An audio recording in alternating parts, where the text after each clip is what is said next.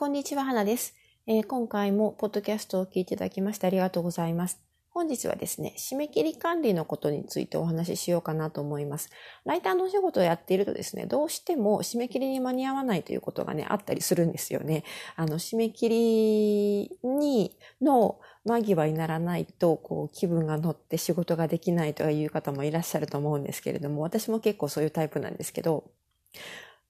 しかも、ライターさんのお仕事って、あのまあ、タスクとかでね、サクッとお小遣い稼ぎをするだけでいいという方を除けばですね、大体、えー、毎月いくらか決まった金額、ある程度決まった金額を定期的に、えー、安定して稼ぎたいという場合はですね、どうしても複数のクライアントさんとお付き合いすることになりますよね。そうなってくると、締め切りも複数回やってくるわけです。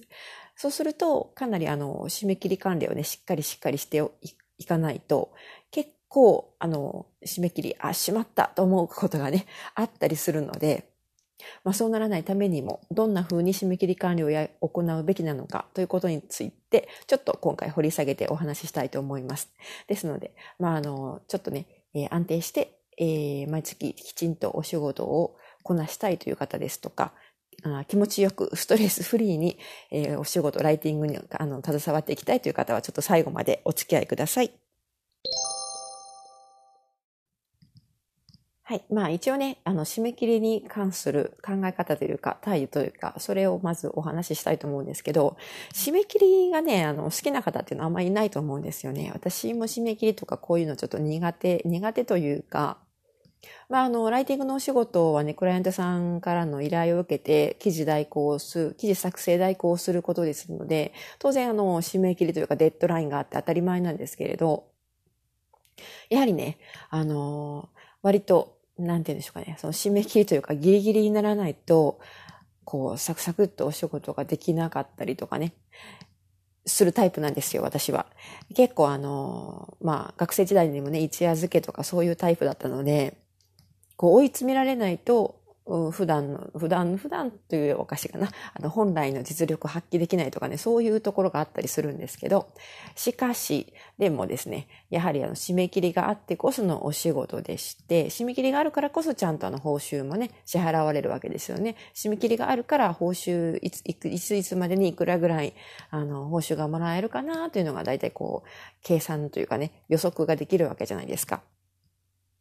でもちろん、依頼主によっては、納期について比較的緩いクライアントさんもいます。であの別にいつでもいいですよ、出来次第でいいですよと言ってくださる方もいるんですけれども、やっぱりね、あの大手メディアとかね、大きな割とあの企業さんとかだと、締め切り日に厳しい企業とかがほとんどなので、きちんきちんと締め切りを守っていくことが大切になってくるんですよね。で、まあ、あの、クライアントさんの立場にすれば、あの、わかると思うんですけれども、やはりライターさんですとか、記事、ライターさんから上がってくる記事はですね、やはり、こう、期日を設けて管理していますので、こちらの方も、やはり、あの、一人のプロのライターとして、えー、納品期日というのは、ちゃんと守っていく必要があります。締め切りを守るのも仕事の一部だと思って、締め切りを、に、あの、遅れないというのも一つのライターのスキルだと思って、えー、どんどん磨いていきましょう。まあね、あとやっぱりね、複数の案件を抱えていると、なかなか締め切り管理ってしんどくなったりするんですよね。あの、どうしてもまとまった収入を安定して稼ごうと思うとですね、まあ、そのライターのお仕事で食べていきたいとかね、生計立てたいとかいう場合は、どうしても複数の案件掛け持ちすることになります。というか、かえって一件のクライアントさんだけに依存してしまうと、結構それはそれであのリスクもあるので、大きいので、やはり複数のクライアントさんと良い関係を築くというのが一番おすすめな方法なんですけれど、ただ、だからといって他の掛け持ちの仕事に追われてしまってですね、つい締め切り忘れてしまいましたという言い訳はできないわけですよ。ですので、まあ、クライアントさんの方でも、あの、優秀なライターさんっていうのは複数のお仕事を抱えていることを知っているんですけれども、やはりこちらとしては1対1のね、あの、プロフェッショナルとして、複数の案件を一つずつきちんと締め切り守っていく、クリアしていくということが大切になってきます。では、具体的にどんな方法があるかというのをね、えー、少しお話ししたいと思います。はい。やはりまずはですね、あの、結構割ともうシンプルなことなので、すでに皆さん行われているかもしれないんですけれど、やはりですね、基本はカレンダーとかタスクツールとかスケジュール表できちんと締め切りを管理しておくということですね。締め切り日をちゃんと記入しておくということになります。で、あの、まあ、複数の案件を抱えていたとしてもですね、あの、締め切り自分で覚えていられると思っていたとしてもですね、やっぱりちゃんとそれを表なりカレンダーなりに記入して可視化しておくことで、あの、自分のこう気分的にもね、変わってきますので、ぜひ、これはきちん、丁寧に一つずつ記入して、えー、きちんと管理を行うようにしてみてください。で、一番理想的なのは本来の締め切り日よりも少し早めに、えー、仕事を仕上げるように計画して進めることなんですよね。やはりね、あの人間ですので、後でもう一回あの説明しますけど、人間ですので、やはりあの締め切り間近になって急な事故があったりとか、何かあのどうしても、あの、どうもならない事情、やむ、やむを得ない事情によって、えー、仕事のペースがね、乱れてしまうことがあるんですよね。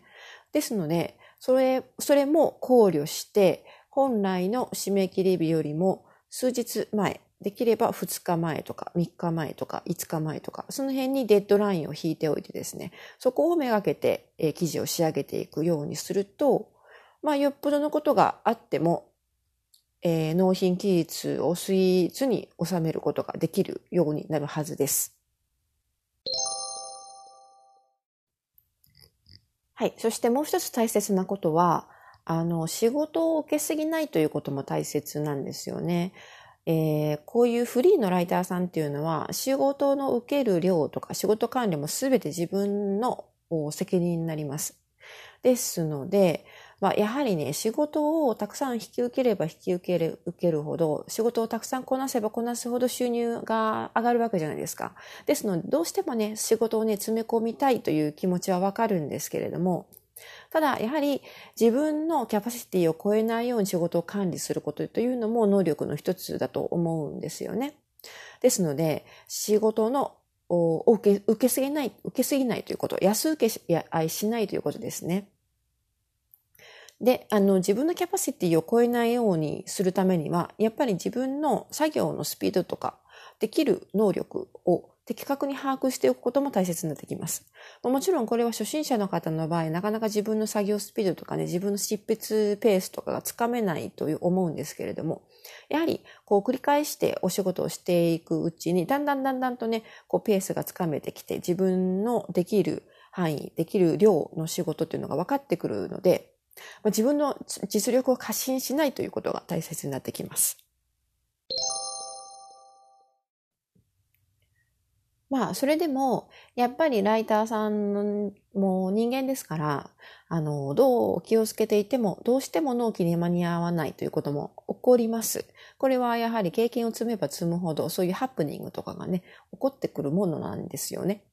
で、あの、そういう時にはですね、納期を過ぎてからクライアントさんに謝るのではなくて、納期に間に合いそうにないということが分かった時点で、締め切りに間に合い、間に合わないかもしれませんということを依頼主に連絡しておくことをお勧めします。やはりあの、クライアントさんの方としてもですね、締め切りを過ぎてしまってから申し訳ございませんと謝られるよりも、締め切りになが来る前にですね、もしかしたら間に合わないかもしれませんというふうに言われておいた方が、えー、その、その後の対応がね、しやすいんですよね。ですので、えー、どうしても間に合わない。まあ、間に合わせるのが大切なんですけれども、どうしても間に合わないという時には、納期を過ぎる前に連絡するようにしてください。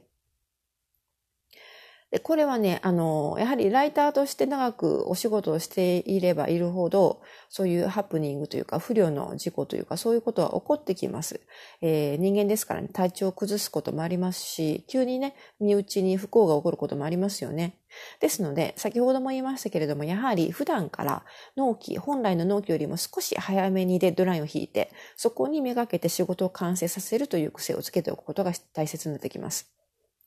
で、あの、やはりクライアントさんとね、こう、プロとしてお仕事をするにあたっっ納期を守るということはやはりあの最低限のマナーというか最低限のお仕事の一部なんですよね。ですので納期は納期とか締め切りというのは守って当たり前というのが、えー、プロの世界になりますので。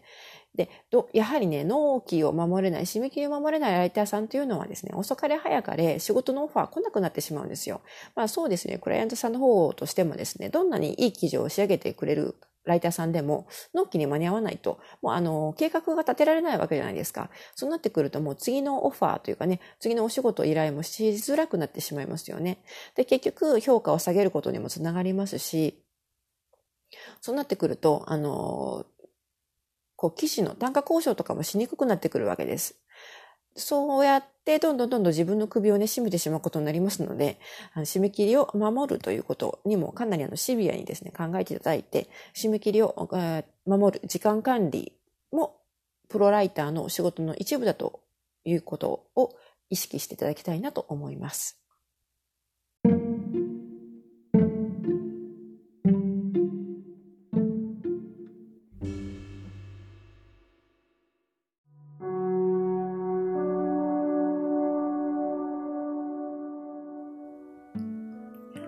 かがでしょうか？今回は締め切りに間に合わない時の対処法とか、ライターさんとしての締め切り管理についてお話ししました。まあ、あの、複数の案件をね、並行して行っていると、結構やっぱりね、締め切りね、うっかりしてしまうこととかもあるんですよね、最初のうちはね。まあ、そうならないためにも、きちんとスケジュール表とかで管理を行うこと。そして、あの、すべての締め切りに対してですね、前倒しで自分の中でデッドラインを作って、そこをめがけて計画を立て、計画的に仕事をするという態度が大切なんじゃないかなと思います。はい。ですので、まあ、あのこういうことはねやはりね一つ一つ小さなことの積み重ねになりますので、えー、ライターとしての評価を落とさないためにも単価交渉しやすくためにするためにも納期をきちんと守るとそういう態度で臨んでみていただきたいと思います。はい。では、こんな感じでですね、私のこのポッドキャストでは、基本的に Web ライティングに関することとか、在宅ワークについていろいろお話ししています。もしあの少しでも役に立ちそうかなと思われましたらですね、ぜひ、えー、お気に入り登録とか、フォローの方をしていただけると嬉しいです。また自分で個人のブログとかも立ち上げてましてですね、こちらの方に、えー、在宅ワークに関することやブログアフィリエイトに関すること、その他海外生活に関する雑談というか、まあ、雑記ですね、日記みたいなものも書いてますので、もしよかったら覗いてみてください。